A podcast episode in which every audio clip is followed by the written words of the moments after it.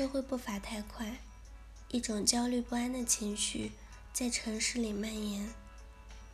如何克服焦虑是我们的必修课。以下是心理专家严肃地提出克服焦虑的六个绝招，请大家享用。当你面对台下观众进行演讲或者参加决赛的时候，会感觉焦虑吗？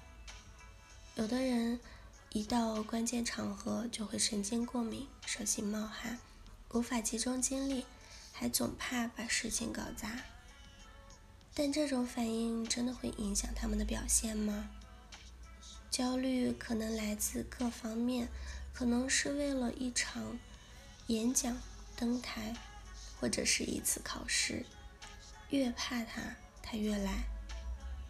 心理学家陆七博士在他的著作《找到你的关注区》中提到，有种新的方法可以避免焦虑，可以让你。远离拖延、分心或者急躁，这能让你避免因焦虑造成的失眠、无助、心情沮丧。他提出了六项建议：第一，确定症状。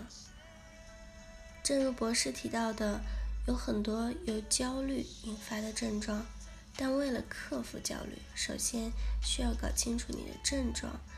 在焦虑时，你有什么样的体征、想法或者行为？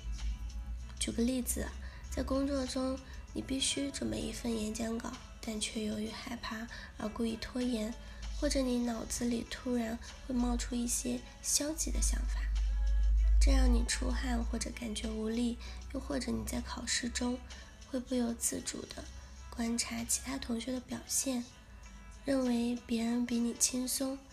一旦你真正认识到了这些症状，就能针对这些做出预防。第二，制定方案缓解症状。一旦确定了症状，就应该制定方案缓解症状。这也是定位症状的重要性。顺着症状可以找到原因。博士认为，最有效的方法是找到。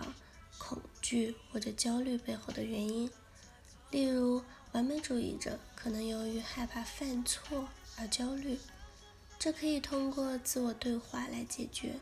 不要批判自己，要直面问题并想办法克服它。第三点，心理暗示。博士建议在学习或者准备演讲的时候，想象自己状态很好。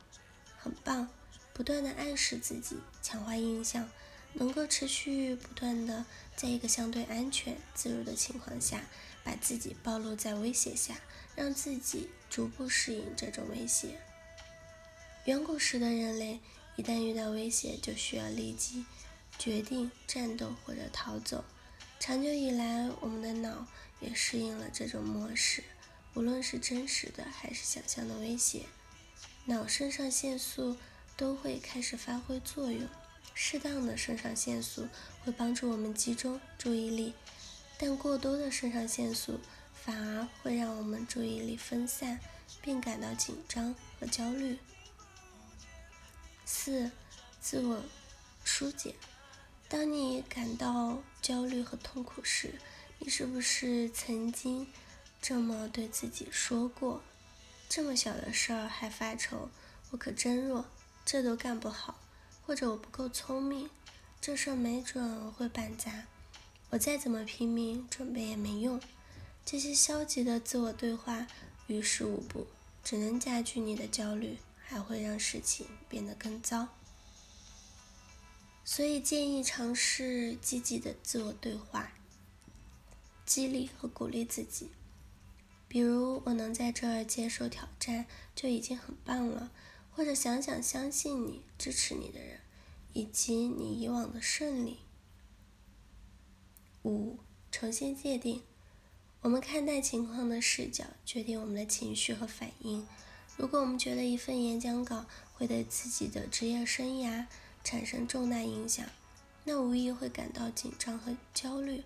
但如果仅仅把这份经历当作生命中的一次冒险，而不是决定你的失败或者成功，那你感觉就会完全不同，你的反应也会很不一样。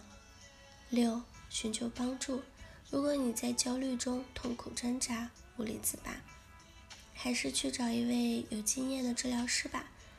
焦虑是可治愈的，别担心，你肯定能恢复好到最好的状态。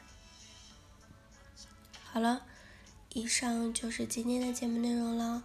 咨询请加微信 j l c t 幺零零零幺，或者关注微信公众号“甘露春天微课堂”，收听更多内容。感谢您的收听，我是 c e l i n e 我们下期节目再见。